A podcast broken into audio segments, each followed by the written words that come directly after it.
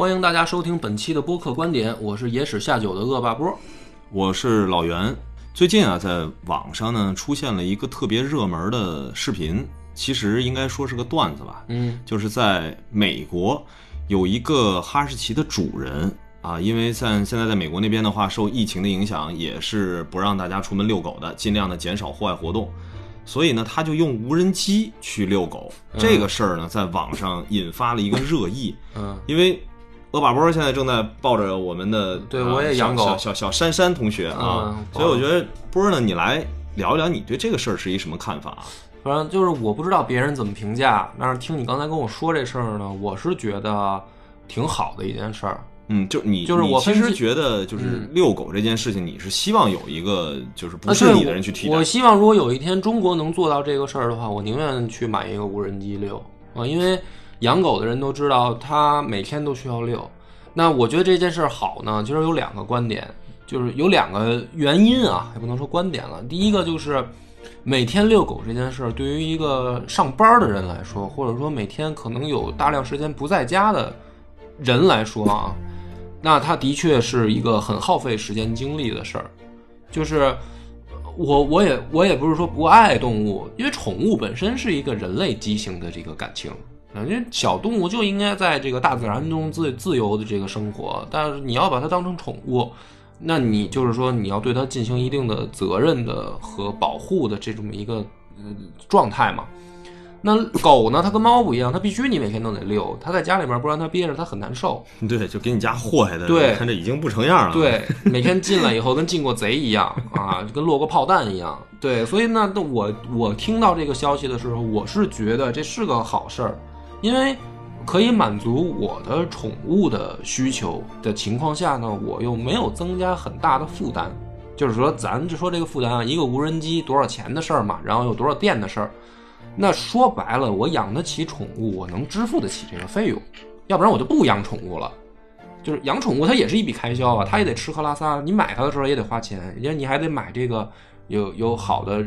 血统证明也好，基因配的种的也好，你不是说这个随便找一个基因有缺陷不应该让它繁衍的，那就是说大我猜大部分家庭是有这个经济能力的，那你买一个无人机能遛，这是第一个啊，我觉得是好事儿。第二个就是说，当这个环境能够允许这么做的时候，这个也是我希望看到的。因为现在是什么？现在是别说你无人机遛，你人遛有时候都都不行。就我们现在这个环境，有的时候还是说你人遛都不一定可以，因为这个狗你自己把它放出去的话，别说这个无人机了，人跟在旁边，你稍微没拉住，这狗要跑了，它就丢了。你更何况说，就是狗贩子也好，或者什么别人把你这狗抱走了，你都担心啊，因为它它还是一个宠物，在中国观念，它不是一个家庭成员。但是养的人来说，那这个就是我的一个家庭成员。没错。那我的你比如说，我会放心我一个还没上小学的孩子自己出去遛弯吗？对吧？或者说我一个哪怕上了小学，但是自己的行为能力还不能足够保证自己人身安全的孩子，他上大街遛弯儿，那就说明我们社会环境还没那么安全。更何况一个狗，它又不懂事儿，可能别人给它一个火腿肠，它就走了，